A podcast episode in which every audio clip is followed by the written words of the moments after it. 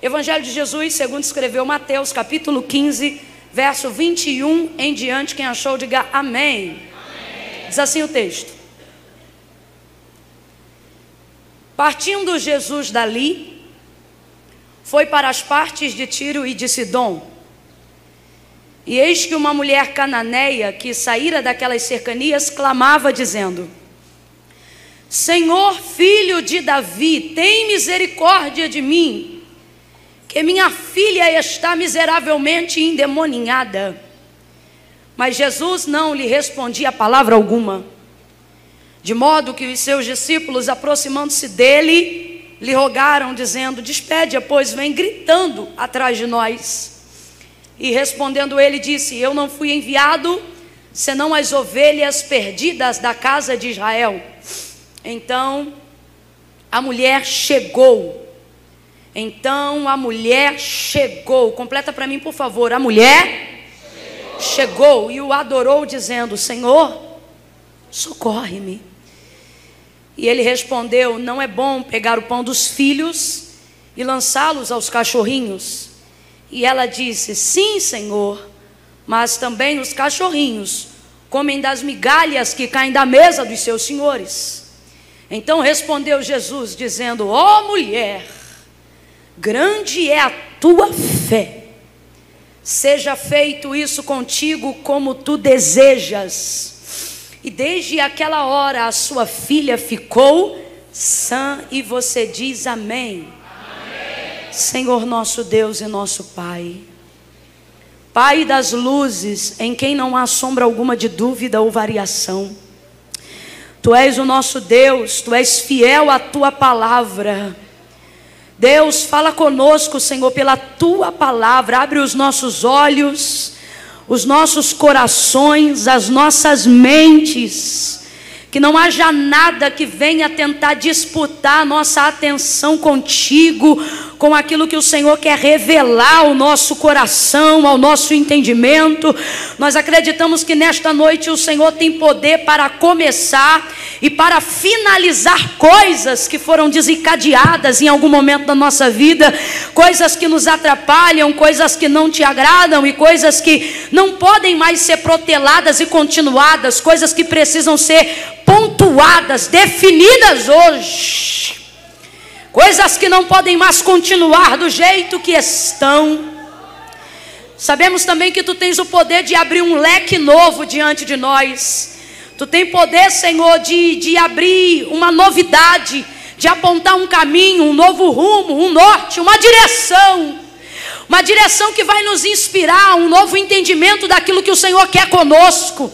Uma direção que vai nos inspirar a nos animarmos, Senhor, melhor com as coisas do teu reino. Tu fala comigo nessa noite acerca do desânimo de algumas coisas repetidas. E eu sei que tu vai mudar tudo isso pelo poder da tua palavra. Cremos na tua palavra, estamos aqui para ouvir a tua voz, voz de Deus e não de homem, voz sagrada, voz do eterno, voz que revela, voz que alinha, voz que manifesta a revelação do oculto, do profundo e do escondido, voz que nada pode deter contra. A tua palavra é poderosa, mais poderosa do que qualquer espada de dois gumes tua palavra é como um martelo que esmiuça a pedra. Tua palavra dissipa toda dúvida. Tua palavra envergonha toda incredulidade. Cremos na tua palavra, Senhor. Eis aqui os ouvintes da tua palavra. Ministra a tua palavra com poder e autoridade que lhe é próprio. Glorifica, glorifica, glorifica, glorifica o teu nome nesta noite e nós te glorificaremos, Senhor. Completa a tua obra na tua palavra em nós e glorifica o teu nome. Fala conosco, Senhor. A tua igreja te suplica. Fala conosco, Senhor. Fecha teus olhos aí, insiste um pouco comigo em oração, minha irmã. Peça ao Senhor como súplica, diga: fala conosco, Senhor.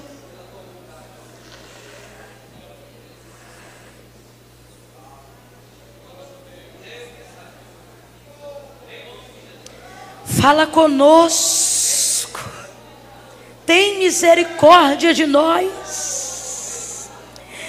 Fala conosco. Fala conosco, suplica a igreja. Deus não tem obrigação de falar conosco. Então te humilha e suplica, igreja. Fala conosco, Senhor.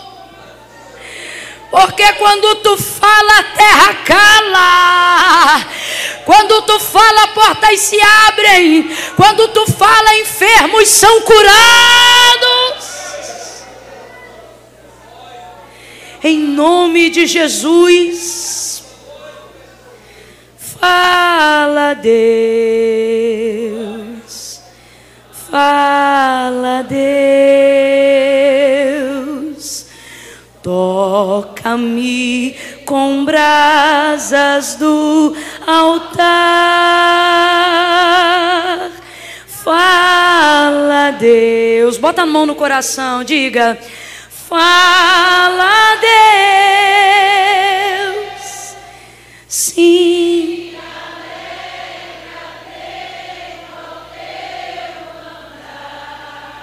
Fala, Deus, fala, Deus,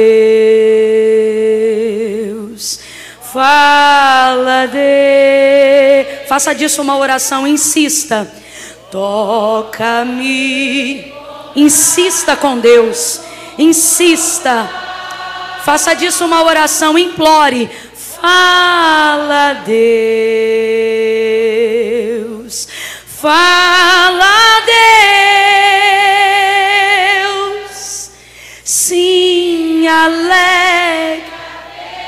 Ao teu mandar.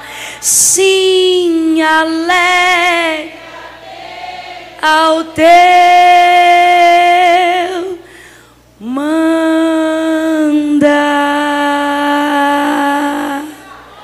Oh, aleluia. Glória a Deus. Vou contar de um a três. No três, você vai liberar uma palavra que determina o rumo profético daquilo que eu acredito que o Senhor nos confiou como porção para esse dia, tá bom? Quando eu disser três, você vai olhar para alguém e vai dizer para esta pessoa: continue caminhando, ok? Só para eu saber se você me ouviu, qual é a palavra de ordem nessa noite? Um, dois, três. Libera para alguém, vai. Isso. Continue caminhando. Continue caminhando. Continue caminhando. Eu estava participando de uma escola ontem, uma escola de líderes. Na verdade, eu não estava participando ontem, estava participando anteontem. E ontem não tive a oportunidade de ouvir pessoalmente em razão de um compromisso. Mas ontem foi o dia de sermos ministrados pelo doutor Augusto Cury, o sétimo autor mais vendido no mundo, o autor mais lido da década do mundo nesses últimos dez anos. Alguém que você talvez conheça o testemunho era um ateu e agora um cristão, usando todo o recurso da ciência para glorificar o nome de Deus, não para afastar o homem dela. E ele disse algo muito interessante ontem, apesar de não ter estado lá, procurei estar antenada e saber o que foi dito, o que foi falado. E uma das coisas que me chamaram a atenção ontem e me confirmaram esta palavra para hoje, foi quando ele disse acerca da vida: não tenha medo do caminho. O caminho assusta a gente porque fala do futuro, e tudo aquilo que fala do futuro fala do que ainda é desconhecido. Por causa disso, vivemos diariamente a necessidade de vencermos a ansiedade, que é a, a, aquilo que nos tira a força do amanhã sem nos adiantarmos de nada no hoje. Então a gente tem medo das coisas que estão por vir, do que vai acontecer, aonde nós vamos estar daqui a 10 anos, se a gente vai ter dinheiro, se a gente vai ter uma casa própria, se vai ter condições de educar os filhos, se vai casar, se vai sair de casa, se vai conseguir concluir a faculdade, se vai ser bem sucedido, se vai ser um fracasso, e etc, etc, etc. Tudo isto pautado na vida como caminho, como aquilo que tem a seguir, como aquilo que você tem a percorrer. Há tantas pessoas que estão com tanto medo do caminho que antes de decidir caminhar, dão cabo da sua própria vida, porque não se veem com força o suficiente para viver. Como já dizem, viver é um ato de coragem diária. E movidos pelo medo, olhamos para o caminho que fala dos nossos sonhos, que fala da nossa vida, que fala das nossas aspirações, aspirações emocionais, ministeriais. E temos tanto medo de que não dê certo, de que as coisas não aconteçam, que de vez tomarmos decisões, que de vez começarmos logo, para que possamos também estarmos adiantados ou alinhados com a vida, somos tomados de um medo tão grande que isso nos paralisa. E ao invés de fazer para ver se vai dar certo, ficamos parados na nossa ilhota, né? Na nossa ilha, pensando, é melhor ficar aqui porque aqui é seguro, mas a maré vai subindo, porque nenhum lugar que hoje é será para sempre como é. Por isso a vida fala de uma caminhada.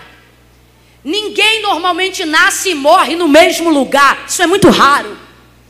A vida fala de um giro, de uma caminhada. Até a terra que parece tão segura, tão segura, está em rotatividade contínua desde que ela foi criada.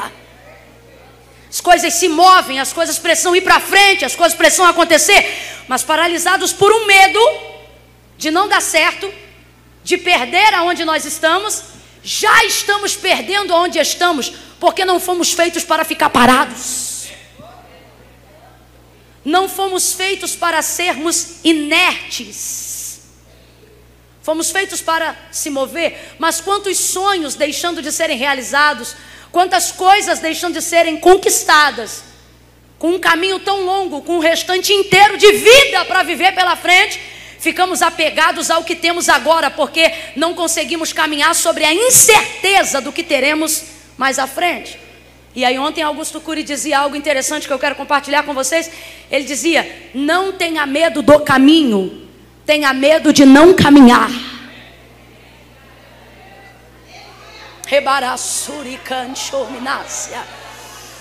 Porque na verdade as nossas maiores frustrações não acontecem enquanto a gente caminha, acontecem no nosso retardo de perceber que a gente poderia estar indo, mas não foi. Poderia ter feito, mas não fez. Dificilmente alguém chora pelo que tentou. Normalmente choramos por aquilo que nem ousamos fazer. E aí depois chegamos num ponto da vida onde a gente diz: Eu podia ter tentado. Veja, o sucesso não está em fazer com que tudo dê certo. O sucesso está em perceber que nós estamos usando o nosso tempo de vida, estamos usando o nosso tempo de saúde para conquistarmos as coisas que ainda são incertas. Mas a nossa vitória não está apenas em dizer eu venci, mas em dizer eu tentei, eu caminhei, eu ousei, eu fui. Falamos de um Pedro que começou a afundar porque enquanto caminhava, temeu o vento e o mar. No episódio do lago de Genezaré, quando Jesus vem andando sobre as águas e os discípulos pensam que estão diante de um fantasma, Pedro então vai dizer: Senhor, se és tu mesmo, porque ele diz: Sou eu, filhos, não temam. E aí Pedro vai dizer: Senhor, se és tu mesmo, manda-me ter contigo sobre as águas. E Jesus diz para ele: Então vem. E ele foi deu aproximadamente não mais do que dois, três passos. Só que o texto diz que mesmo depois de tocar os pés sobre a água, como se fosse um lugar sólido, ele vai temer o vento, ele vai temer a tempestade, e por temer essas coisas, ele vai começar a afundar. E a gente fala do Pedro que afunda porque não creu, mas esquece de falar do Pedro que foi o único depois de Cristo que caminhou sobre as águas porque tentou. Aí eu vejo por que, o Senhor levanta Pedro com um espírito de liderança tão intrépido. Não é porque ele era sanguíneo, mas é porque ele tinha força para ousar, força para tentar. As pessoas que puxam outras pessoas não são pessoas que constroem casas nas suas ilhas, são pessoas dispostas a construírem pontes sobre os mares. São pessoas dispostas a criarem um caminho e uma conexão de coisas. Ainda que no caminho algumas coisas venham naufragar, Ainda que no caminho algumas coisas vinham romper. Ouvi recentemente de uma moça E ela disse o seguinte: quando eu comecei a conhecer Cristo e quando comecei a caminhar com Cristo, percebi que ter fé era perder a segurança do chão que eu piso. Verdade seja dita, caminhar em fé é caminhar num caminho de segurança interna e de insegurança externa, porque ora, a fé é o firme fundamento das coisas que se não veem, e aquilo que eu não vejo não me dá segurança. Então, quem vive na perspectiva de fé, vive normalmente caminhando sobre lugares invisíveis, vive tentado pela insegurança diária. E ouvindo essa moça falar, na verdade escrever, ela dizia: Percebi que quando decidi caminhar com Cristo, precisei de fé. E precisando de fé, percebi que Ele removeu os pés do, os, os meus pés do chão. Ou melhor, removeu o chão dos meus pés. Mas não tem problema. E ela disse: Porque quem tirou o chão dos meus pés abriu o teto sobre a minha cabeça. Oh, aleluia! Aleluia! Aleluia! Alguém aqui está entendendo o que o Senhor está dizendo? Alguém aqui está entendendo o que Deus está falando acerca da sua caminhada? Aleluia! Olhe para quem está ao seu lado e diz: Você precisa se arriscar. Ai, irmã Camila, como é que eu vou fazer isso, meu irmão? Você precisa se arriscar. Uma fé que não corre riscos não é fé. Emarassúria. Você está usando a sua fé como resultado final. Você diz que tem fé para crer no que Deus vai fazer. É uma fé parecida com a de Marta. Uma fé que acredita no que ele fez no passado, uma fé que acredita que ele pode fazer no futuro, mas uma fé que não tem evidências para contar, não tem testemunhos para dizer agora. Por quê? Porque você crê no que Deus fez, crê no que Deus fará, mas não consegue crer no que Deus faz. Depois da morte de Lázaro, Jesus chega na aldeia de Betânia Marta recebe-o na entrada da cidade. Já há quatro dias que Lázaro estava morto. Marta olha para Jesus e diz: Se tu estivesses aqui, meu irmão não teria morrido. O que, que ela está dizendo? Eu queria que tu estivesse aqui antes. Quem está entendendo, diga amém. amém. Quando Lázaro estava enfermo, Marta mandou uma mensagem e disse: O teu amigo a quem tu ama está enfermo, está doente. Só que o texto diz que Jesus recebe a mensagem, mas não vai. Lázaro morre. Depois que, Jesus, depois que Lázaro morre, Jesus sai com seus discípulos e diz: Nós vamos visitar a Lázaro. Lázaro, nosso amigo, dorme. Ele estava falando de sua morte. Então os discípulos não entenderam e falaram: Senhor, a gente já saiu de lá debaixo de problema. Porque da última vez que eles saíram de lá foram praticamente expulsos a pedradas. Então eles disseram: Se dorme, ele vai despertar, deixa ele lá. E Jesus diz: Não, ele está morto, mas eu vou levantá-lo. Aí olha, olha o que ele diz: E eu me alegro de que lá eu não estivesse. Como assim eu me alegro? E olha que Marta escreveu no bilhete, ela disse: Teu amigo. Dá uma olhada para quem está do teu lado e dizia: Era amigo, hein? Confie no relacionamento que você tem em Jesus, não importa como ele haja diante do que você espera. Eu vou falar algo aqui muito forte, mas eu vou dizer: não importa o quanto Deus esteja frustrando o seu tempo. Ah. Mãe Camila, você está dizendo que Deus vai me frustrar? Não. Estou dizendo que pode ser que Deus frustre o tempo da sua espera. Pode ser que Deus não venha como você está esperando. Confie no relacionamento que você construiu com Ele. Confie no relacionamento, porque é amigo e ele diz que se alegra de que lá não estivesse. Por quê? Porque na verdade é na morte de Lázaro que o nome do Senhor vai ser glorificado e não na sua enfermidade. Às vezes, para milagres acontecerem, aquilo que é ruim precisa ficar pior. E é por isso que nós não entendemos o porquê que Deus não ouve orações durante o tempo ruim. Você diz, irmã Camila, quanto eu mais oro, pior ele fica. Irmã Camila, quanto mais eu intercedo, mais alta a minha dívida fica. Irmã Camila, quanto mais eu oro, parece que meu casamento está pior. E o Senhor está dizendo, é porque você precisa de um milagre. E quando eu estou disposto a fazer um milagre, eu não posso entrar quando está ruim, eu só entro quando fica pior.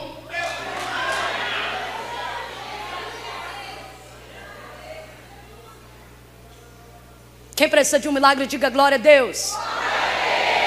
Então deixa eu corrigir, porque milagre não é para quem precisa, milagre é para quem espera. Quem deseja um milagre, diga aleluia.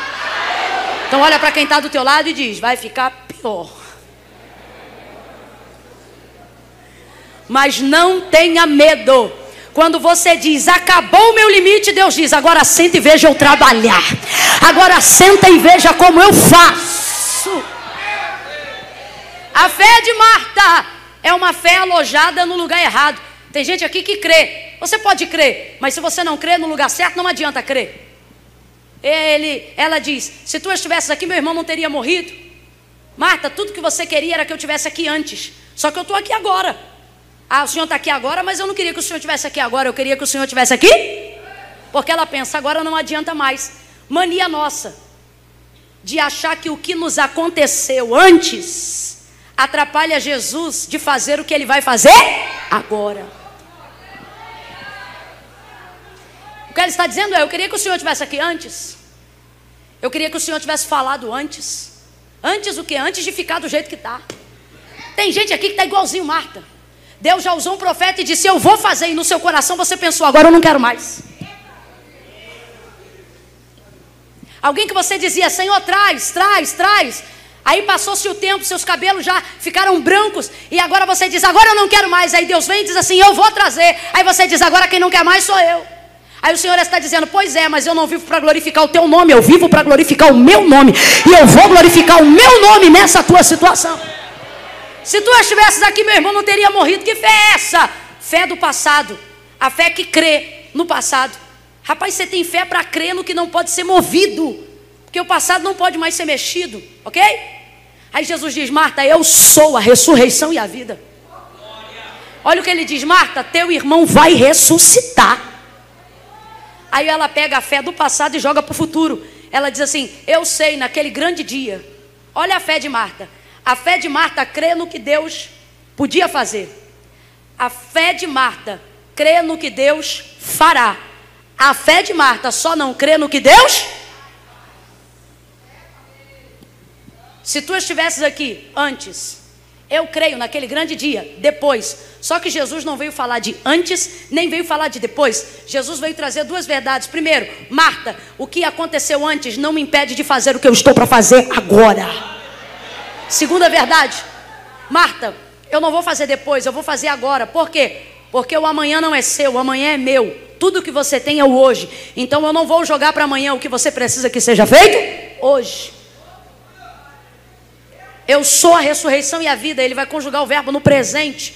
Eu costumo dizer que Jesus é o único que pode conjugar a sua pessoa, tanto no passado quanto no presente. Ele poderia ter dito: Eu fui a ressurreição e a vida, porque o cordeiro já havia sido entregue antes da fundação do mundo. Ele poderia ter dito: Eu serei, mostrando a evidência de cruz na sua ressurreição. Mas não, não usa no passado, não usa no futuro, usa no presente. Por quê? Porque Marta não precisa de uma fé que foi, nem de uma fé que será, precisa de uma fé que é agora. Eu sou, ele conjuga. Sabe o que ele está dizendo? Eu vou fazer agora. Então eu não quero uma fé sua, angustiada com o que eu não fiz no passado, nem uma fé ansiosa, preocupada com o que eu vou fazer no futuro. Eu quero uma fé que esteja em movimento agora. Eu quero uma fé que esteja se movimentando agora. Enquanto Lázaro está na sepultura, crer depois que ele sai da sepultura não é fé, é resultado. Irmã Camila, o que, que você está dizendo? Deus te trouxe aqui para dizer: está difícil, não está fácil. Sabe por quê? Porque eu quero te ensinar a crer durante o processo. É no processo que você manifesta que você tem fé. É no processo que a sua fé opera milagres. É no processo que Deus se manifesta. Presta atenção: Jesus nunca rendeu graças por nenhum milagre que ele realizou. Olhe aí a multiplicação. Ore aí a cura, ore até mesmo ele trazendo Lázaro para fora. Jesus, quem tem mania de dar culto de ações de graça depois da bênção recebida, somos nós. Jesus, Jesus, por exemplo, Mateus capítulo 14, não dá graça pela multiplicação dos pães e dos peixes. Ah, Senhor, eu quero te glorificar, porque o Senhor multiplicou, eu tenho aqui mais de 5 mil pedaços. Não.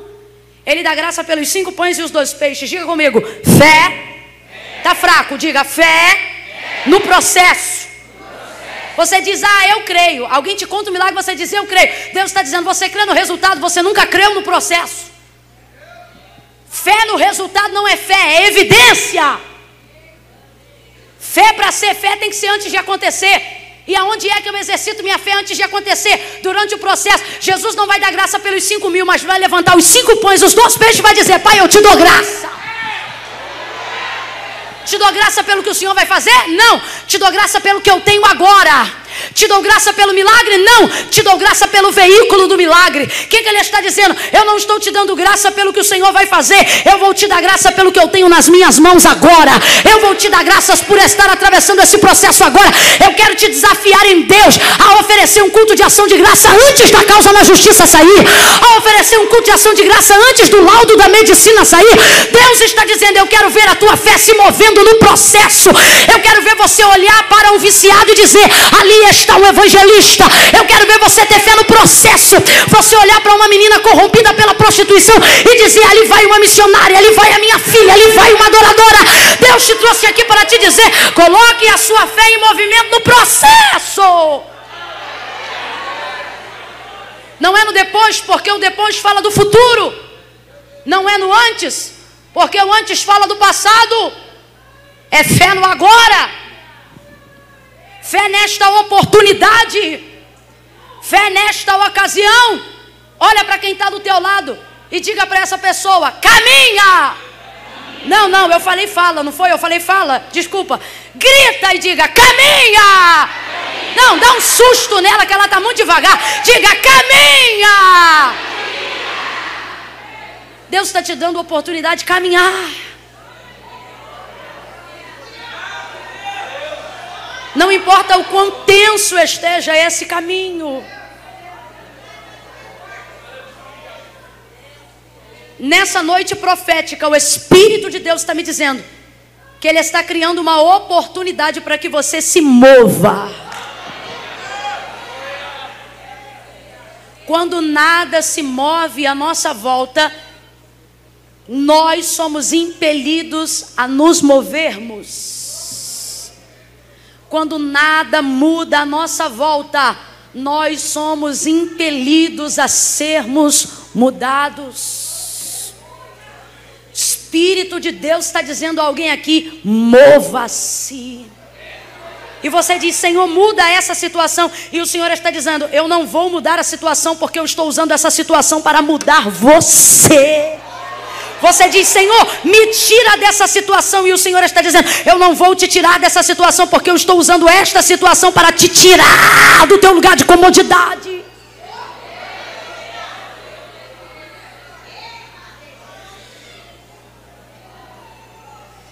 A mulher cananeia vai seguir no encalço de Jesus. Jesus vai passar pelas cercanias de Tiro e e vai dizer aos seus discípulos: Não conteis a ninguém Jesus não quer ser seguido naquele dia. Jesus não quer ser ovacionado aquele dia. Aonde Jesus passava, a palavra de Deus vai dizer que afluía uma multidão de pessoas. As pessoas queriam estar onde Jesus estava, porque a palavra de Deus revela que aonde Jesus estava e impunha as mãos a todos que ele tocavam, todas essas pessoas que estavam enfermas eram curadas. Curadas, libertas, livres dos seus temores. Por isso, Marcos capítulo 5 fala do desafio da mulher do fluxo de sangue em querer tocar nele, porque as pessoas o apertavam. E por que, que o apertavam? Porque elas queriam tocar? Não. A única que teve a ideia de tocar nele foi ela, por causa da sua condição. As pessoas queriam ser tocadas, ministradas. Quem Jesus tocava era curado. E o texto revela em várias ocasiões que Jesus se movia de muita compaixão pela vida dessas pessoas. Agora Jesus vai passar pelas cercanias de Sidom e é a primeira vez que ele vai fazer um pedido tão específico. Ele vai, usar, vai olhar para os seus discípulos, e eu não estou falando dos 70 que acompanhavam os 12, estou falando somente dos 12, e ele vai dizer: Não conteis a ninguém que eu vou passar por essas cercanias. Eu não quero ninguém à minha volta, eu não quero ninguém comigo, eu quero exclusividade. Não conteis a ninguém, essa é a ordem, ninguém vai saber, e ninguém pode saber porque Jesus não quer multidão, Jesus não quer muitas pessoas. Passa Jesus pelas regiões de Tiricidom, e nisto sai uma mulher daquelas cercanias que grita, que clama: Senhor, filho de Davi. Gente, isso aqui é maravilhoso porque o texto diz que ela sai, como quem aparece, saindo das brechas portuárias de Tiro e Sidom, e clama a ele: Senhor, filho de Davi, tem misericórdia de mim, que minha filha está miseravelmente endemoninhada endemoninhada, sugestão de ninho de demônios. Não é endemoniada, é endemoninhada. Minha filha está possessa, minha filha está dominada por espíritos malignos. A colocação no grego, aqui no Novo Testamento, diz a minha menininha. E quando o grego se refere à palavra menininha, está dizendo uma moça que não tem mais do que 15 anos de idade. Há uma série de legalidades imperativas dentro da casa dessa mulher. Ela é cananeia, os cananeus são inimigos antigos do povo de Deus, um dos últimos povos a serem extirpados da Canaã, que Deus prometeu a Abraão e que depois o confiou a Josué e a Moisés e a todo o povo que havia sido liberto do Egito. Esse povo adorava Moloque, esse povo queimava crianças no ventre de Moloque, cozinhava crianças no ventre de bronze de Moloque. Esse povo sacrificava seus próprios filhos em prol dos seus ídolos. A pedofilia era liberada como sacrifício cultural. Mulheres eram constituídas como sacerdotisas, mas na verdade eram prostitutas cultuais que provocavam todo tipo de sodomia. Eles eram tão, tão legalistas acerca do império das trevas, tão, tão, tão, tão abertos a todo tipo de idolatria, a todo tipo de, de, de sodomia, que quando a chuva regava a terra, eles acreditavam que era o sêmen de Baal produzindo vida sobre a terra. Pensem como esse povo está atado em cadeias antigas. Eu estou falando de uma hereditariedade consumida pela praga, consumida pela idolatria, consumida pelo assassino dos seus próprios filhos. Aí você começa a entender como é que uma menina de 15 anos, que ainda nem fez escolhas direito na vida, já está totalmente dominada por demônios de hierarquia tão elevada. Aí você vai entendendo de onde a casa dessa mulher está vindo. Só que o texto diz que ela ouve que Jesus vai passar por aquelas cercanias. Perdão, o texto não diz que ela ouve. O texto diz que quando Jesus passa, ela sai atrás dele gritando o nome dele. E a primeira palavra que sai da boca desta mulher é Senhor. E o Senhor aqui é maiúsculo. Não é Senhor por educação, é Senhor de senhorio, Senhor de governo. Ela está querendo dizer: Eu sei que tu és o filho do Deus vivo. Eu sei que tu és o Senhor da casa de Davi. Eu sei que tu és da hereditariedade de Judá. Eu sei que tu és o Messias. Ela está dizendo: Eu não apenas te conheço, eu te reconheço. Ela diz: Senhor, vem comigo, gente. Ela diz: Senhor. Senhor. Quando ela diz Senhor, toda a legalidade, toda a hereditariedade maldita da sua casa é quebrada pela, concla pela conclamação desse nome na boca dela. Irmã Camila, mas os demônios continuam na filha dela, os demônios continuam na filha dela, mas agora ela está entrando num acesso que a casa dela nunca teve. Ela está reconhecendo o senhorio de Cristo. Irmã Camila, como é que eu faço para reconhecer o senhorio de Cristo? Eu preciso mergulhar no rio igual na mãe sete vezes? Irmã Camila, eu preciso tomar quantas santa ceia? Eu preciso me batizar no Espírito Santo com fogo, eu preciso subir quantos montes, meu irmão? A palavra de Deus diz: se crê com o teu coração, confessa com a tua boca e será salvo tu e a tua casa. O ladrão do Calvário estava ao lado de Jesus. Quantas santas ceias ele tomou? Quantas vezes ele ouviu o sermão de Jesus no cenáculo? Quantas vezes ele entrou na sinagoga? Vamos lá, o ladrão do Calvário. Quantas vezes ele desceu as águas batismais de João Batista? Quantas, gente? Nenhuma. Quantas ministrações ele ouviu de Jesus? Mas olhando para ele no Calvário, sendo, sendo compelido pela sua dor, ele olha para Jesus, era réu do inferno, ladrão, sem vergonha, talvez assassino, homicida, ia queimar aonde Apocalipse diz, aonde o fogo não apaga e o verme não morre, réu do inferno. A um milésimo de segundos, antes de então abrir a sua boca olhando para Jesus e dizer: Senhor. Qual foi a primeira palavra que saiu da boca do ladrão? Senhor. Aí ele diz: Senhor. Ele ainda não sabe, mas já está salvo.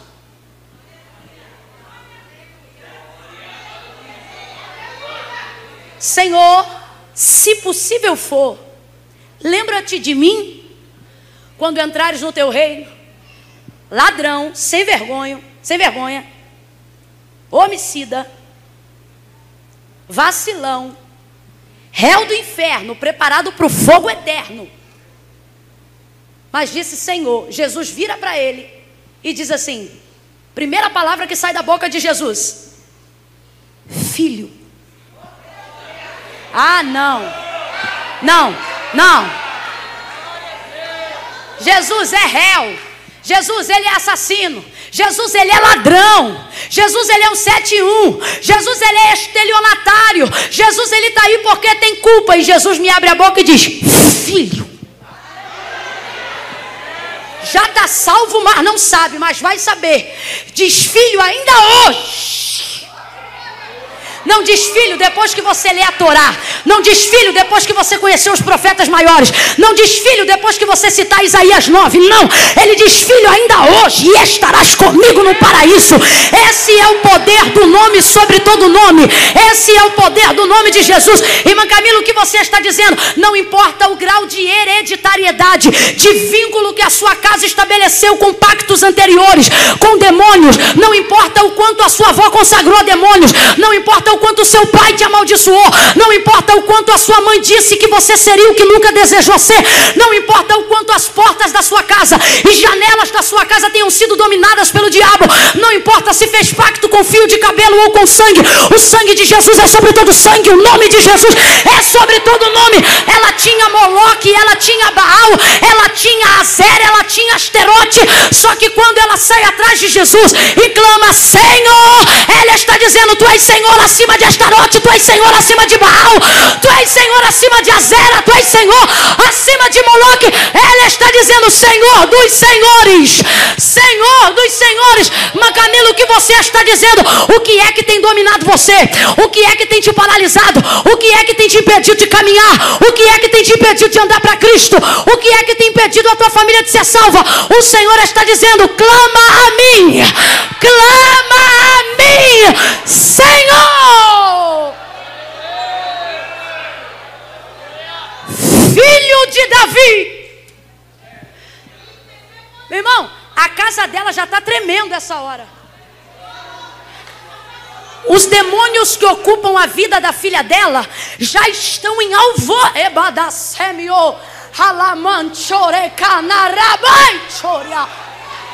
Senhor! Ela é a dona da casa. O governo da casa está na mão dela e ela vai colocar na mão de Jesus. Ai, irmã Camila, mas o meu marido não quer. O senhor não quer saber o que, que ele quer. Por quê? Porque ele não sabe o que ele quer e Deus não tem nada com quem não quer nada com ele. Irmã Camila, o que, que você está dizendo? Estou dizendo que o privilégio do querer é seu. Como assim? Tem gente que mora contigo e diz assim: Eu não quero.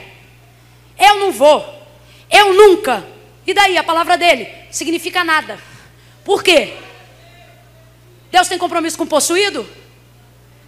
Deus tem compromisso com cracudo? Compromisso com ébrio? Deus tem compromisso com incrédulo? Vamos embora, gente, responde. Deus tem compromisso com incrédulo? Com cracudo? Possuído? Com prostituição?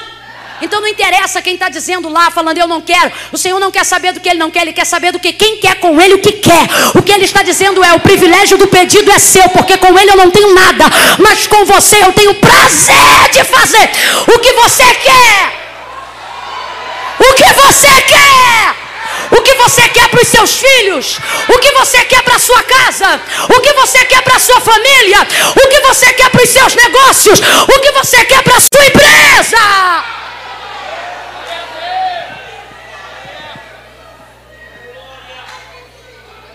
Ah, mas ele não quer. Ah, mas ela não quer. É por isso que eu não estou perguntando para eles o que eles querem.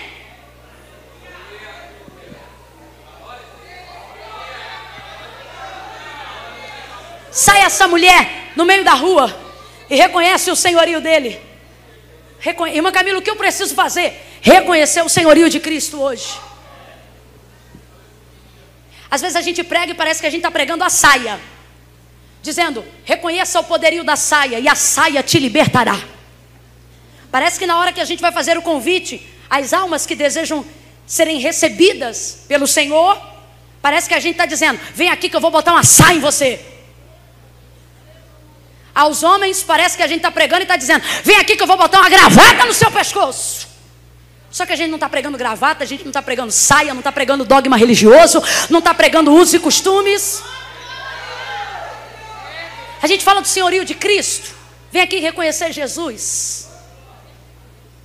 E a gente não está chamando para conhecer, não. Vez ou outra a gente diz: quem quer conhecer, que conhecer, quem está aqui conhece. Tem que reconhecer. Ai, mãe, eu não posso porque eu tenho que resolver isso. Eu não... Rapaz, você já pensou se ela não fosse a Jesus? Porque a filha estava endemoniada em casa? E dissesse, assim: eu não posso porque eu tenho pacto com Moloque, vovó fez pacto com Baal. Ih, não posso. Que não posso, meu irmão. Não posso é ficar do jeito que está. Não posso é deixar o demônio continuar ditando a regra na minha casa. Sabe o que eu acho lindo? O clamor dela. Tem misericórdia de mim que minha filha está. Está é advérbio de tempo. Advérbio de tempo é caráter temporal. Significa que tudo que está não é eterno, é passageiro.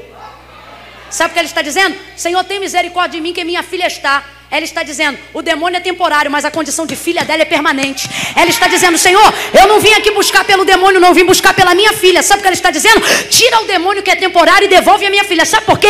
Endemoniado ou não, é minha filha. Viciado ou não, é minha filha. Corrompido ou não, é minha filha. Ela está dizendo: tira de sobre a minha casa o poder temporário e me devolva o poder permanente. A condição que a menina está é temporária. Irmã Camila, por que você está dizendo isso? Ninguém nasce endemoniado. Característica temporária, característica do estar. Característica permanente, característica do ser. Eu pergunto assim: como é que está o seu marido? Você diz aquilo? Aquilo é um cachaceiro. Você pega o que é temporário e estabelece como permanente. Você diz, de vez de dizer, está embriagado, está viciado, ou seja, você está admitindo que a condição dele é temporária. Mas não, por já estar há muito tempo desse jeito, você define que essa condição temporária, na verdade, é permanente. Deus está me usando aqui para alguém para dizer: não dê ao diabo poder permanente quando tudo que ele tem é poder temporário. Vou falar de novo, Deus está despertando alguém aqui para isso. Ele está dizendo: pare de dar ao diabo poder permanente quando tudo que ele tem é poder temporário. Você está pegando coisas na tua casa que são temporárias e está definindo como se fossem permanentes. Esse menino não tem jeito, esse marido não tem jeito, essa situação não tem jeito. E Deus me trouxe hoje aqui para te dizer: é temporário, é temporário, é temporário. Eu não fiz ninguém para ser endemoniado. Eu não fiz ninguém para ser cachaceiro. Eu não fiz ninguém para ser prostituta. Temporário. Característica do ser é permanente. Ela diz: tem misericórdia de mim, que é minha filha está. Ela não diz minha filha é. O que ela é, é minha filha. Ela está dizendo: a condição de filha é permanente, mas a condição de possessão é temporária. Ela veio a Jesus para dizer: dá um basta nesse tempo do diabo.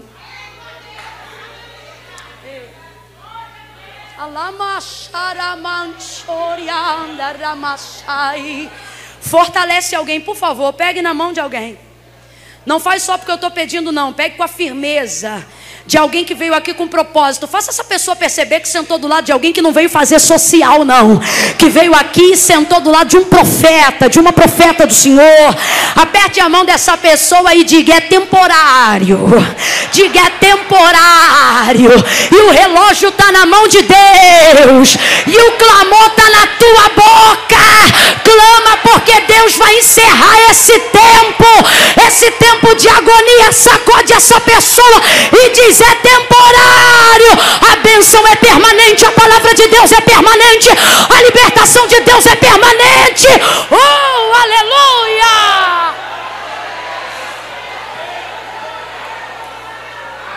Ela clama. E o clamor dela determina o tempo. O tempo dele acabou. Acabou.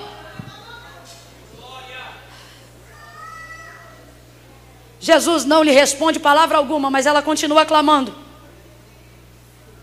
É difícil quando você está numa situação que você sabe que é temporária, mas precisa de uma intervenção divina. E quem pode resolver, não resolve. Eu estou clamando, mas Deus não está me ouvindo. Eu estou buscando, mas Deus não está me respondendo. Estou jejuando, eu estou consagrando.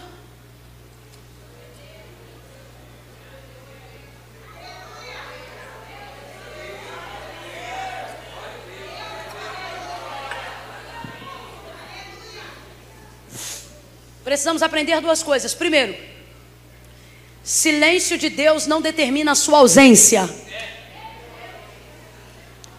Jesus não está respondendo nada. O texto diz que ela clama.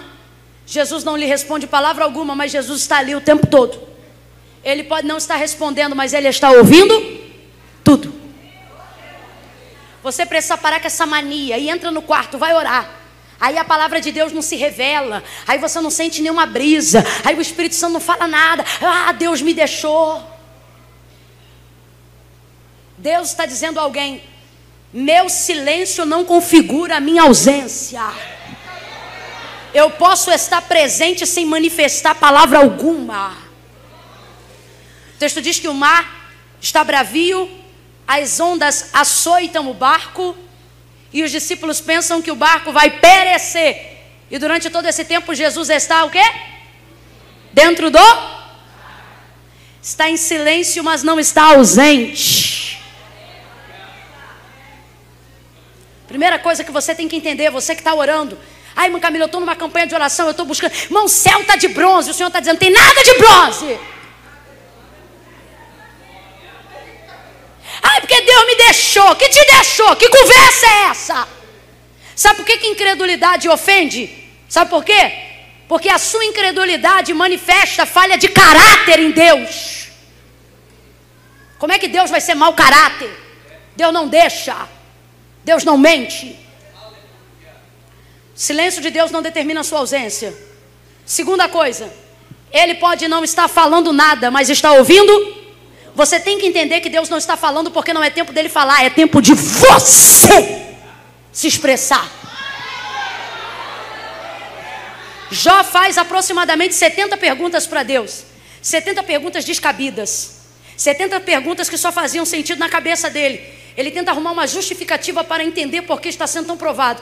E uma vez que ele não tem resposta lógica, ele questiona Deus.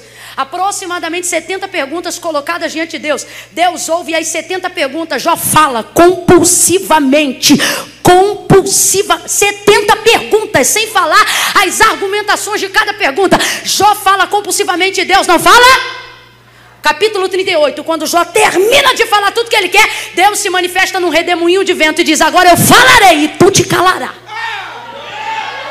O que é que Deus está dizendo? Deus está dizendo: quando é tempo de você falar, eu não te interrompo, mas quando for hora de eu falar, aguenta.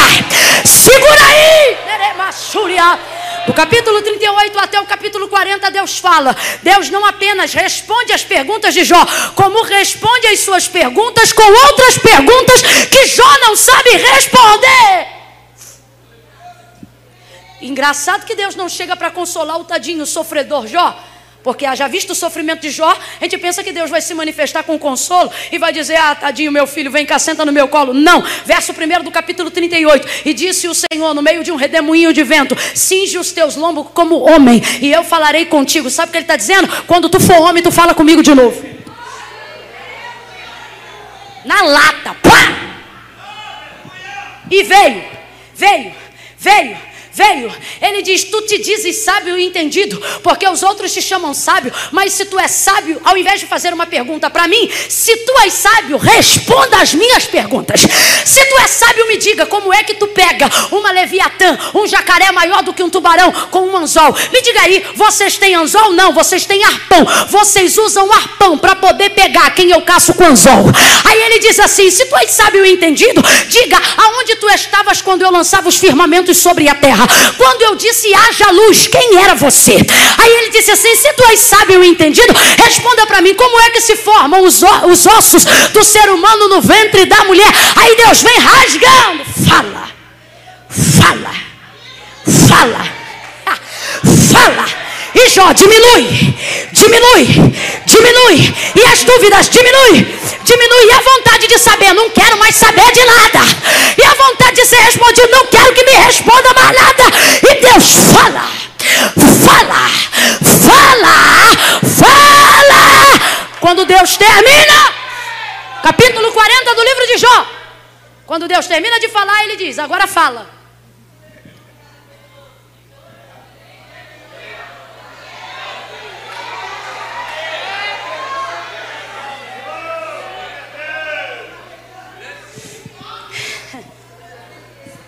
Agora fala. Resposta de Jó: Agora? Agora eu me calarei.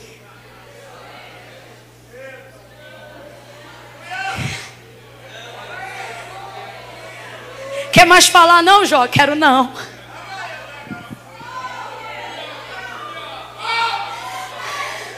quer mais perguntar nada, não, Jó? Quero não. Vai, Jó, tu tá com ele, diante dele. Pergunta o que você quiser, não quero perguntar mais nada. Agora eu me inclinarei. Agora eu me humilharei. Agora eu vou apenas te pedir perdão. E tu falarás. Essa mulher clama, clama, clama e Jesus não lhe responde. Vamos embora. Jesus não lhe responde. E você está aí, injuriada com Deus, se achando justa igual Jó, e está longe de ser. Por quê? E quando? E já. E o Senhor está dizendo: na sua hora de falar, eu não vou falar nada. É sua hora de falar. O silêncio de Deus não é para te humilhar. O silêncio de Deus é para você aproveitar a oportunidade do seu clamor. Vou falar mais categoricamente. Deus não está em silêncio porque quer te diminuir. Não. Deus está em silêncio para melhorar a objetividade da sua busca. Quando é a hora de você falar, é hora de você colocar as suas questões diante de Deus. Irmã Camila, o que você está dizendo? Estou dizendo que se você está em tempo de busca, use o tempo da sua busca para dizer para Deus como você quer que as coisas funcionem. Como você deseja que Deus entre com providência. Quais são as áreas da sua vida que precisam de um socorro imediato? Você precisa setorizar coisas diante de Deus. Eu provo o que eu estou dizendo aqui. Ela, na, no, no, tempo da busca, ela diz: Senhor, filho de Davi. Olha o tamanho da oração, já estou terminando, presta atenção. Senhor, filho de Davi, tem misericórdia de mim, que minha filha está miseravelmente endemoniada. E clamava continuamente: Senhor, filho de Davi, tem misericórdia de mim, que minha filha está miseravelmente endemoniada. E Jesus? Nada. Vamos lá. E Jesus? Depois que Jesus decide dar atenção para ela, ela não faz esse clamor todo de novo. Sabe por quê? Ela está diante de uma oportunidade. Então veja bem, o clamor precisava ser apresentado já antes para ela. Quando é que o juiz dá abertura do processo? No mesmo dia que recebe o processo? Não. Todo o processo é prejulgado em que sentido?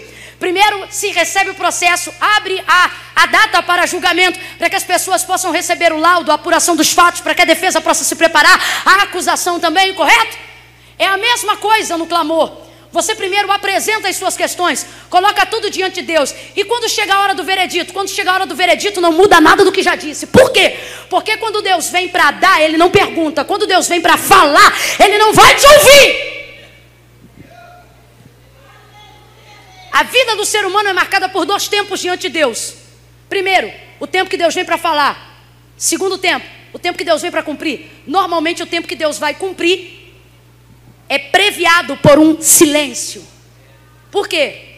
Porque quando Deus vem para falar, o que vai fazer, ele só fala. Mas quando Deus vem para cumprir, ele não fala.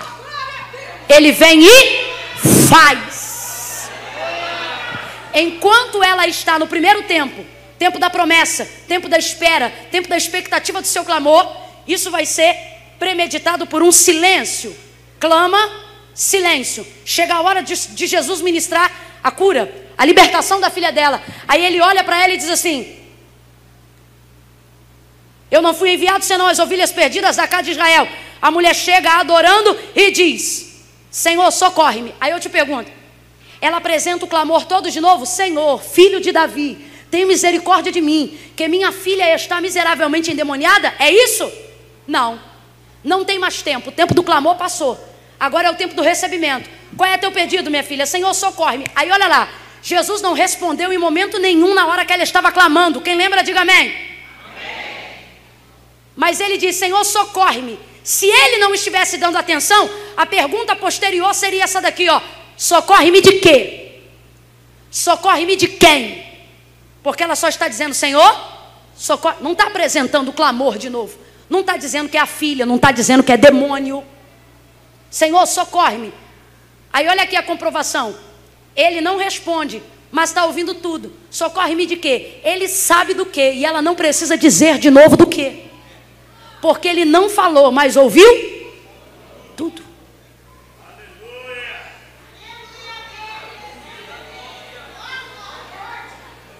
Camilo, o que você está dizendo? Ao invés de reclamar que Deus não está respondendo, aproveite a oportunidade do silêncio para melhorar a qualidade do seu clamor. Porque na hora que Deus chegar para responder, Ele não vai perguntar se você tem certeza que quer que seja desse jeito. Ele não vai dizer é assim. Quantas pessoas aqui, por causa de um fluxo de intercessão, entenderam que estavam orando por coisas que não deveriam orar? Quantas pessoas aqui, por causa da insistência de um fluxo de oração, perceberam que estavam orando equivocadamente acerca de algo e conseguiram melhorar isso enquanto oravam? Quantas pessoas aqui conseguiram abençoar o seu inimigo ao invés de pedir a morte para ele enquanto oravam? Deus está dizendo: meu silêncio não é para te fazer sofrer, é para poder melhorar a qualidade do teu clamor. Porque quando chega na hora de eu fazer, eu não vou perguntar o que você quer, eu vou fazer o que você me pediu. Depois não cabe reclamação. Do que se queixa o homem? Da resposta das suas orações? Não! Das suas próprias concupiscências. Eu estou aqui para dizer o que o profeta Isaías falou. Ele disse acerca de Deus. Na primeira pessoa ele disse: Eu sei que pensamentos tenho de vós, diz o Senhor, pensamentos de paz e não de mal, para fazer o que eu quero? Não, para vos dar o fim que vocês desejam. Vamos ao episódio do Vale dos Desejos, já que estamos falando de desejos. O povo tem a oportunidade de comer maná todo dia, mas o povo enjoa. E dizem: queremos carne. Senhor, o teu povo murmura contra ti, eles querem carne. Eles estão reclamando da provisão diária porque querem carne. Eles querem carne, então vai chover carne hoje. Manda uma revoada de cordonizes, o texto diz que a carne, depois de preparada, ainda estava ali a boca e já lhe saía a carne pelos narizes, por causa da gula, por causa da glutonaria, por causa do desejo de consumir aquilo. Mancamilo, o que, que você está dizendo? O tempo de, de clamor melhora as minhas escolhas, o tempo de oração corrige as minhas orações, o tempo na busca me alinha ao propósito de Deus. Essa coisa de clamar hoje, querer ser respondido hoje, está matando muita gente. Vou falar aqui do que eu já vi. Já vi moça que o Senhor falou para ela: espera no Senhor. E no monte ela dizia: Eu não quero esperar, eu quero Fulano. Vi Deus levantar profeta e dizer: Fulano não é para você. E ela em jejum e oração dizer: Quero Fulano. E alguém disse para ela: Se você casar com Fulano, você vai chorar. E ela disse: Então eu choro, quero Fulano. Casou com Fulano. Foi três anos e meio de choro, de luta. Sabe por quê? O que não corrigiu antes teve que aprender a corrigir depois. Fluxo de oração é assim: quem não ora antes, com certeza orará depois. Então, se Deus está te dando tempo.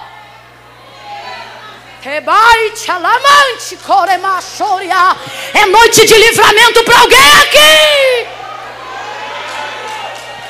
Se Deus está te dando tempo, se Deus ainda não respondeu tuas orações, não é porque Ele quer te diminuir, não é porque Ele quer te afrontar, não é porque Ele tem prazer em te ver sofrer, é porque Ele quer alinhar o seu clamor ao propósito dEle. Conheci irmãs passando um nível de, de infelicidade conjugal que eu nunca vi na vida, a ponto de eu chegar para a irmã e cavar, cavar o fundo. Falei assim, irmã, mas me diga aí, o que, que foi que aconteceu para ter tanta legalidade? Ela disse, você quer saber a verdade? Eu disse, quero. Ela disse, irmã, me afastei dos caminhos do Senhor, mesmo afastada, fui num culto. Deus levantou um profeta para mim e falou assim: se você casar com ele, será a mesma coisa que casar com um diabo. Sabe o que eu respondi o profeta, irmã? Essa irmã já dorme no Senhor. Ela disse: Eu respondi a ele, então eu vou viver no inferno. Ela disse: Eu vou casar com o diabo. E realmente o homem fez da vida dela um inferno. Por quê? Imediatismo. Eu quero ser respondido. O que eu quero é o que eu quero e o que eu quero eu quero agora.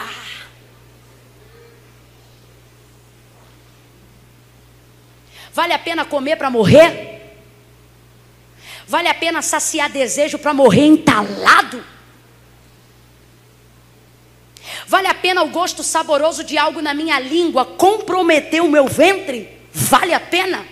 Vale a pena comer uma vez para não comer nunca mais? Desejar uma vez para nunca mais desejar? Vale a pena? Lema charama. Há uma balança de Deus aqui, Deus está colocando ela diante de algumas pessoas. E Deus está dizendo: para de reclamar do meu silêncio. Eu estou usando ele para você melhorar a qualidade do seu clamor. E a mulher vai clamar direitinho. Jesus não lhe responde nada. Os discípulos então veem que ela grita e ela não para. Vem comigo e diz: ela não para. Diz: ela não para. Diz de novo: ela não para. Olha para quem está do teu lado e diz: não para. Não para, não para, não para. Meu Deus, eu estou tomada aqui de Deus para falar isso. Deus está dizendo a alguém: não para, não para, não para. Vai gemendo, mas vai. Vai gritando, mas vai. Vai chorando, mas vai. Vai caminhando, não para. Não para, não para. Não dá para ir no culto à noite, vem na consagração. Não dá para ir no domingo à noite, vem na escola dominical. Não para, não para. Não dá para orar meia hora, hora 15 minutos. Não dá para orar 15 minutos, hora 5. Não dá para buscar de madrugada, busca tarde. Não dá para buscar buscar durante o dia, bota o relógio para buscar de madrugada, não para! Não para!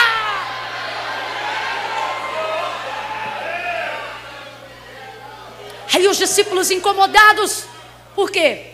Porque afinal Jesus disse: Não conteis a ninguém que eu vou passar por aqui. Agora pergunte aí para alguém: como é que ela sabe? Será que alguém contou para ela? Hã? Será? Claro que não. José tem uma teoria, e eu particularmente, não estou dizendo que você tem que crer, mas eu concordo 100%. Por quê? Porque só os discípulos sabiam que Jesus ia passar por ali. Saiu pela espreita, saiu escondido. Como é que essa mulher me acha Jesus? Detalhe: não tem Facebook, não tem Instagram, não tem foto de cartaz. Como é que ela sabe que Jesus é Jesus? Como é que ela distingue quem é discípulo e quem é Cristo? Se os doze estão andando juntos, se todos são judeus, se todos têm aproximadamente 1,70 de altura, mesma cor de cabelo, mesma cor de pele. Mas ela vai certinho nele, se dobra e se ajoelha diante do Senhor. Quem contou? Ninguém contou. Uma mulher para conseguir encontrar Jesus num ponto sozinho, é porque ela já está no encalço de Jesus há um bom tempo. Só que Jesus está passando por territórios onde ela não pode se manifestar. Vai se manifestar na Galileia para ver o que, que acontece com ela. Vai se manifestar no pátio de Jerusalém para ver o que, que acontece com ela. Ela não pode revelar. Vai se manifestar em Betânia, vai se manifestar em, em, em Judéia para ver o que acontece com ela. Ela é cananeia. Cananeu é tido como cão dentro daquela sociedade. Ela não pode se revelar. Aí Jesus agora decide fazer um caminho pelas regiões de Tiro e Sidom e diz: Não conteis a ninguém que eu vou passar por lá. Agora responda para mim, você que conhece o texto. Além de libertar a filha dessa mulher, o que mais Jesus fez nas cercanias de Tiro e Sidom para querer passar por lá? Hã? Vambora, gente, bota a cabeça para funcionar. A narrativa, a epígrafe do texto só diz: a mulher cananeia. Porque Jesus decidiu passar pelas cercanias de Tiro e. Além de libertar a filha da mulher cananeia, Jesus fez mais o que em Tiro e? Hã? Nada. Não fez mais nada. Aí ele diz: Não conteis a ninguém. Aí me aparece uma mulher gritando o nome dele, sabendo que ali ela pode clamar, porque só está ele e os doze. Coincidência? Tá de brincadeira com a minha cara? Que três anos e meio de ministério terreno, Jesus vai fazer uso de coincidência. Não fez nada, a não ser salvar a casa dessa mulher. Aí me passa pela região e diz: Não contem a ninguém. Ninguém contou a ninguém. E sai a mulher atrás dele dizendo: Senhor. E os discípulos dizendo: Despede a que vem atrás. E ela: Senhor. Essa mulher está seguindo Jesus, mas não pode se revelar. Aí Jesus diz: Vou passar por Tiro e Sidom, fica quietinho. Por quê? Porque lá ninguém vai saber que eu vou, só quem está me seguindo há mais tempo. E aí? E aí que eu estou criando uma oportunidade onde ela vai poder revelar. Eu estou criando uma oportunidade onde ela vai poder gritar. Irmã Camila, o que você está dizendo? Não fique preocupada. Deus te trouxe aqui para dizer: Eu estou criando uma oportunidade que você vai poder revelar a sua necessidade. Eu estou criando uma oportunidade onde você vai poder soltar seu grito de socorro.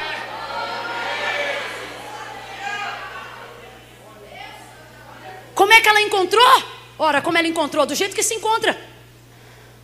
Pedi, pedi, dá-se-vos-á. Buscai e achareis. Porque o que pede, recebe. O que busca, encontra. Está seguindo a Jesus há um tempo. Aí Jesus diz: Vou passar lá, não conta ninguém.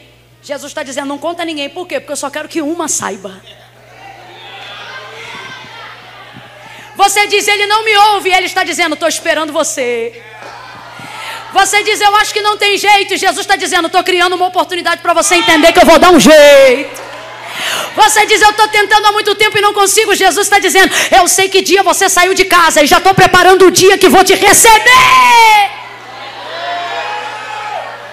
Sai a mulher clamando, clamando, clamando e ele nada. Aí os discípulos se aproximam dele como quem diz: se vai fazer alguma coisa por ela, faz logo. Porque não dá mais. Eles estão incomodados com a busca dela. Deixa eu falar algo aqui para vocês tranquilizar.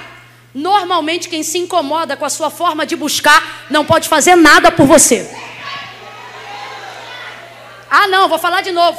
Porque tem gente aí que não pode dar um glória mais alto que o outro já olha e diz: para que isso? Tem gente aí que não pode dar uma marcha que diz: vai marchar para quê? É menino, é menina.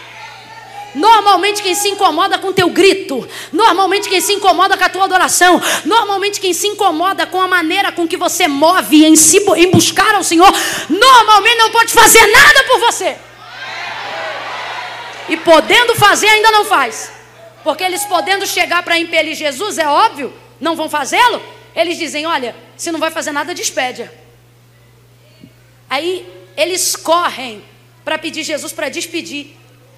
Deus me livre, gente. Eu tenho temor de falar isso, mas preciso dizer. Parece que tem gente que aproveita o relacionamento que tem com Jesus antes da gente para poder fazer Jesus ir para longe da gente.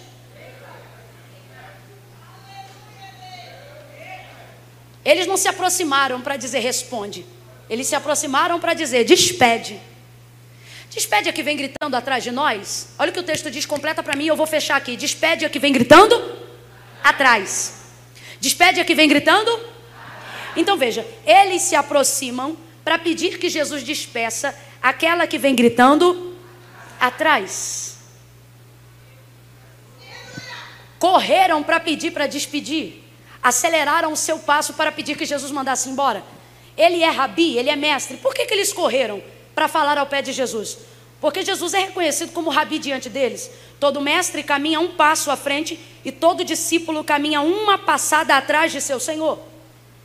Então Jesus está à frente e todos os discípulos que lhe acompanham, nenhum está enfileirado ao seu lado. Todos eles estão caminhando, segundo a cultura rabínica, a uma passada atrás de Jesus. Há um provérbio hebraico que diz assim: O discípulo que é fiel ao seu mestre é tão fiel que tem seu rosto apegado à poeira, tão finco é o seu olhar na sua caminhada. Nenhum rabino seguido de uma classe caminha alinhado com a classe, e ele está sempre uma passada à frente dos seus discípulos, para que seja reconhecido e identificado como rabino, como mestre, como senhor.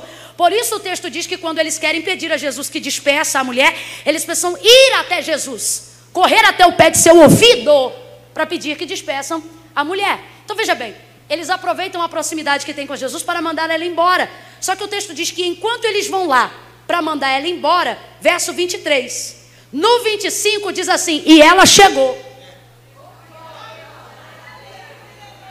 Presta atenção que eu vou fechar aqui.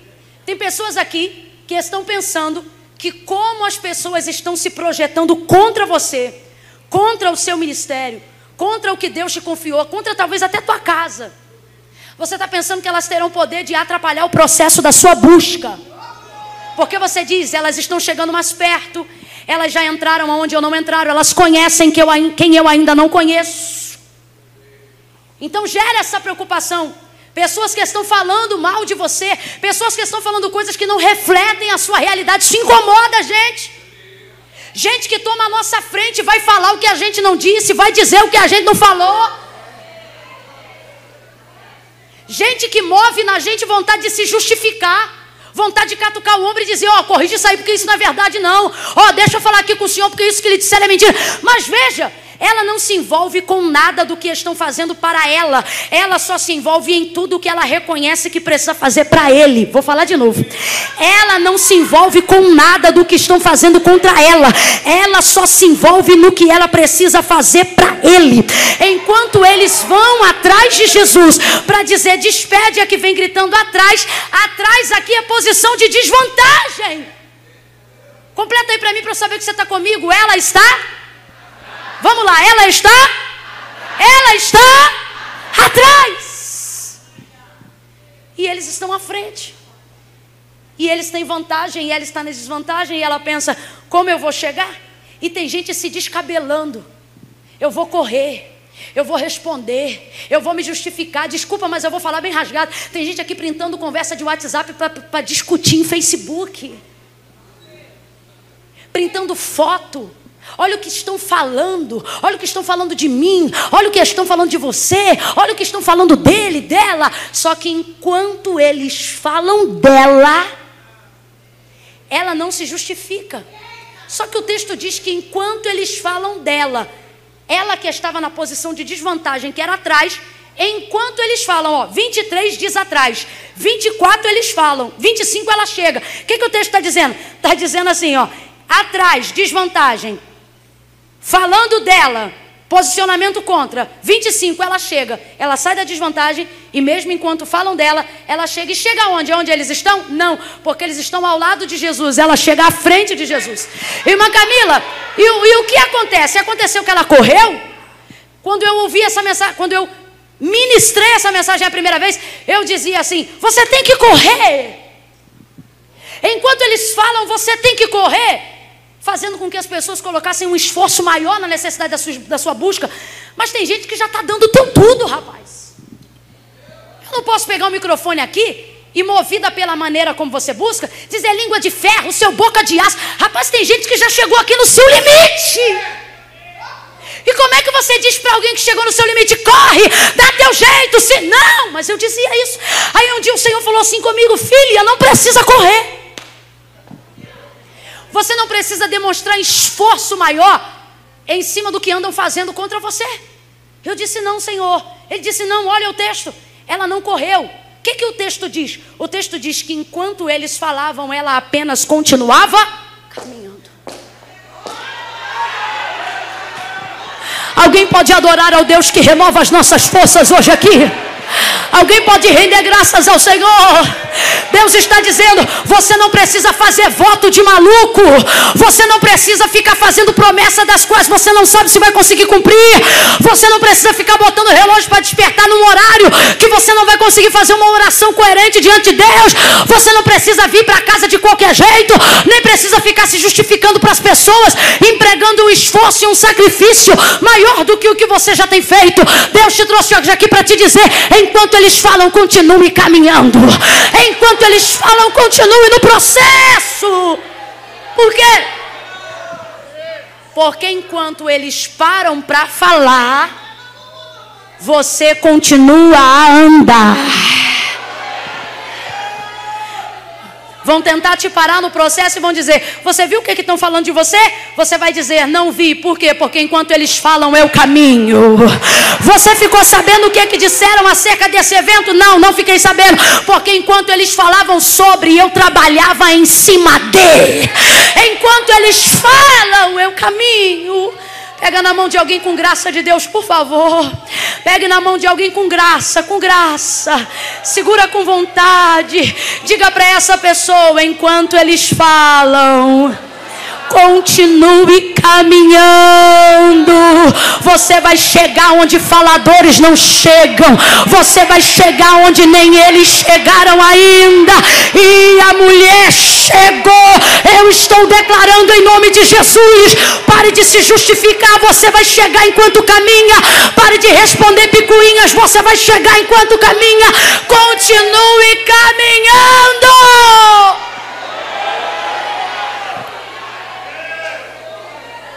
Ela chega, adora.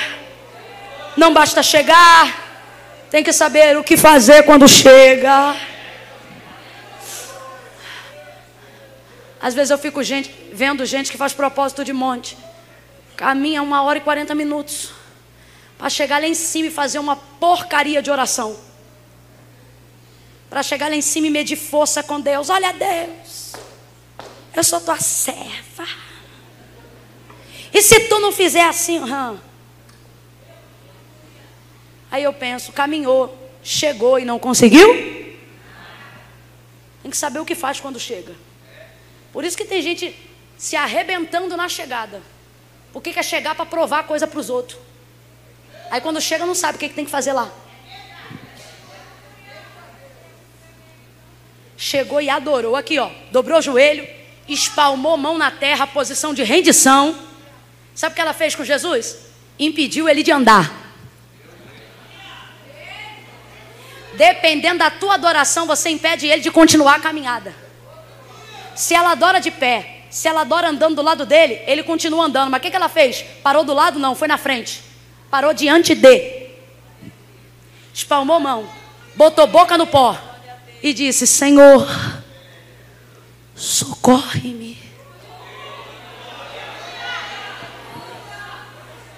Aí Jesus diz: Não é bom pegar o pão dos filhos e deitá-los aos cachorrinhos. Irmã Camila, e o que falaram na minha caminhada? Você não precisa se justificar. Por quê? Porque olha a colocação deles. Despede a que vem gritando. Não é com palavras que você justifica sua vida. São suas atitudes que fazem se tornar nada o que andam dizendo. Enquanto eles dizem assim, ó, despede a que vem gritando atrás, o texto não diz. Mas é como se Jesus dissesse: atrás quem? Essa que está aqui? Como quem diz, o que vocês falam não combina com o que está acontecendo agora. O que ela fez desfez o que eles falaram. E você está querendo falar, Jesus está querendo, não fala não, faz. E isso vai desfazer o que andam dizendo. Em adoração, ele diz: não convém, não é bom pegar o pão dos filhos e deitá-los aos cachorrinhos. Aí alguém diz: tadinha, Orou tanto para agora ser chamada de cachorrinha. Só que o que você não entende é que dentro daquela cultura, cão, cão, é a palavra com que um judeu se refere a um gentio, a um samaritano, a um cananeu, como é o caso dela, uma cirofenícia. Então veja bem, cão. Jesus não consegue chamar ela de cão. Jesus diz: não convém pegar o pão dos filhos e o certo seria ir deitá-los aos cães. Só que ele não consegue dizer cão, ele diz: não convém pegar o pão dos filhos e deitá-los aos cachorrinhos. E alguém diz, tadinha, cachorrinho, e ela fica ligada. Por quê? Porque ela sabe. Não é assim que um judeu se refere a um samaritano, a um cananeu. Ele deveria dizer cão, mas ele disse. Vamos embora, gente, para fechar junto. Ele disse cão, ele disse cachorrinho, mas ele deveria dizer.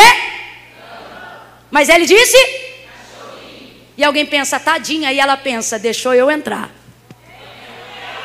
Por que, que ela pensa assim? Porque o termo no grego que Jesus usa para cachorrinho fala sobre animal de estimação. Jesus não pode tratá-la como filha, porque ele veio com a obra prioritária para as ovelhas perdidas da casa de Israel. Veja bem, estamos na condição dela. Todos nós aqui viveremos a redenção e a paternidade de Deus em Cristo depois da crucificação, depois do Calvário. Vim para o que eram meus, mas os meus não me receberam. Mas João vai dizer: Mas a todos quanto receberam, receberam com ele também o direito de serem feitos filhos. Você não é bastardo, não é primo, não é sobrinho, é filho. Mas isso só se daria depois do Calvário. A salvação é para todos. Quem está entendendo, diga amém. amém. Só que esta mulher está com um demônio possuindo a filha dela em casa agora. E ela não pode esperar crucificação, morte de cruz, redenção e ressurreição ao terceiro dia. É como se Jesus dissesse assim para ela: Eu tenho um plano para você, eu tenho um plano para sua casa, mas esse plano não pode entrar em execução agora. Primeiro eu tenho que socorrer os filhos e depois eu estabeleço o plano sobre todos vocês. Só que ela não pode esperar. Completa para mim, ela não pode. Ela não pode. Não pode esperar. Então ela vai colocar um plano. A sua fé em ação. Enquanto eu não recebo o que é definitivo, enquanto eu não recebo o que é meu por direito, o Senhor me dá uma concessão. Eu não posso esperar. O demônio está lá em casa agora. Preste atenção. Então, quando Jesus diz, não é bom pegar o pão dos filhos e deitá-los aos cachorrinhos, alguém pensa, tadinha, e ela pensa, já me deixou entrar, já está abrindo uma concessão para mim. Por quê? Quem aqui conhece cachorro de rua? Cachorro de rua. Quem aqui já fez assim, um cachorro de rua? Nunca fez, né? Você é muito boazinha, né? Nunca pegou um rabo chechelento na tua perna sai! Nunca, né? Então vou perguntar de novo. Quem já expulsou um cão de rua? Isso. Agora vamos lá. Quem aqui tem um cachorrinho em casa? Um cão em casa, uma cadela, alguma coisa em casa. Vamos lá, animal de estimação. A lógica é essa aqui, ó. Presta atenção. Ele não come no teu prato, mas tem o prato dele, sim ou não? Ele não bebe no teu copo, mas tem água todo dia, sim ou não? Ele não dorme na tua cama, mas tem lugar de dormir, sim ou não? Tem alguém que dizia ele dorme lá na cama. Não deveria, mas em tese, compreende-se que ele tem cuidado, que ele tem acesso, mas ele não tem todo acesso, porque apesar de ser amado, de estar na família, ele não é da família. Então, não lhe falta comida, não lhe falta bebida, não lhe falta cuidado, não lhe falta zelo, mas ele não tem a mesma coisa que seu filho tem. Certo? Certo? Se um cachorro entrar em casa e for de fora, você manda ele embora. Mas se seu cachorro de estimação sair de casa, você vai na rua buscar. Sim ou não? Sim ou não? Quando Jesus diz cachorrinho ao invés de cão, ele está dizendo: Eu não posso te dar agora o que os filhos têm mas estou te dando acesso à casa, estou te dando acesso ao cuidado, estou te dando acesso ao zelo do senhorio. E enquanto alguém está dizendo tadinha, ela está dizendo abriu o portão e deixou eu entrar. Por isso ela responde: ela não responde, mas também cachorrinhos comem das migalhas que caem da mesa do seu senhor, porque a ideia saiu da cabeça dela. Ela responde, mas também cachorrinhos comem das migalhas que caem da mesa do seu senhor, porque ela se submeteu ao que Jesus se propôs a dar para ela naquela hora, quando a chamou de cachorrinha. O que ele disse foi o seguinte: não posso te dar tudo, mas posso te dar o que você está me pedindo. E ela diz: então para mim está ótimo. Se eu sair daqui com o que eu vim buscar, eu já estou maravilhada. Aí ele diz: Ô oh, mulher, peraí, peraí. O termo original é cão, vamos lá. O termo original é? Vamos embora, gente. O termo original é? Mas Jesus não consegue chamar de cão, então chama ela de? Só que aí ele não dá conta. Quando ele vê o tamanho da fé dela, o termo era dizer: Ô oh, cachorrinha, eu nunca vi tanta fé numa cachorrinha. Só que a fé faz isso. A fé eleva a dignidade de pessoas que jamais se assentariam no reino se não fosse a fé. A palavra deveria ser: Oh, eu nunca vi tanta fé numa cachorrinha, mas ele já não consegue chamar nem de cachorrinha. Ele diz: Oh, mulher. E para quem acha que ser chamada de mulher não significa nada, é porque ainda não entendeu o que está escrito no livro do Gênesis, capítulo 2. Mulher não é qualquer coisa, mulher é título de tributo honroso. O nome da mulher foi Eva. E o seu tributo foi ser mulher. Toda aquela que é nascida de Eva ganha o tributo, o privilégio de ser honrada como ser chamada de mulher. Ele já não consegue chamar nem de cachorrinha. Sabe o que o Senhor está dizendo? Sua busca foi tão íntegra. Sua fé foi tão grande. Que de filha eu não posso te chamar, mas também de cachorrinha eu não aguento mais. Oh, mulher! Deus falou comigo que tem vitórias na nossa vida e eu quero compartilhar isso em especial com as mulheres. Que tem coisa que não basta você ser mulher de Deus, antes de ser de Deus, você tem que aprender a ser mulher. Antes do espiritual, você precisa de um posicionamento de governo que Deus deu à mulher. Ser de Deus é secundário, ser mulher é prioritário. Ele não podia dizer filha, mas também não conseguiu mais chamar de cachorra. Ó oh, mulher, grande é a tua fé. Vá em paz. Olha o fecho, olha, olha, olha o fechamento da palavra e junto com ela o fechamento da mensagem. Ó oh, mulher, grande é a tua fé. Vá em paz. E seja feito como eu quero? Não. Por quê? Porque meu querer só executo depois do Calvário.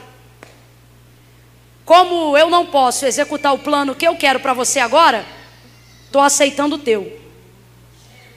Ah, não, eu tinha dado um glória a Deus. Sabe o que Deus está dizendo para nós nessa palavra? Eu tenho coisas que eu determinei para a sua vida no meu tempo, assim diz o Senhor coisas que eu vou fazer independente do seu querer, porque eu não estou falando do seu querer, eu estou falando do meu querer. Coisas que eu já determinei o dia, a hora, o ano, aonde, com quem e quando. Coisas que estabelecem a minha soberania, a minha escolha criteriosa sobre a sua vida. Agora, até que essas coisas aconteçam, você não está impedido de colocar diante de mim o seu querer.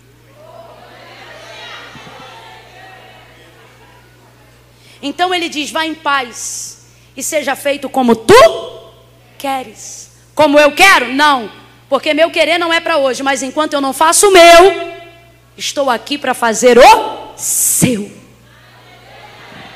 Ela foi, e o texto diz que desde aquela hora, não foi quando ela chegou em casa, não. Antes dela chegar em casa, a filha dela já estava liberta para a glória de Deus. Se essa palavra falou com você, fica de pé num salto de glória. Oh.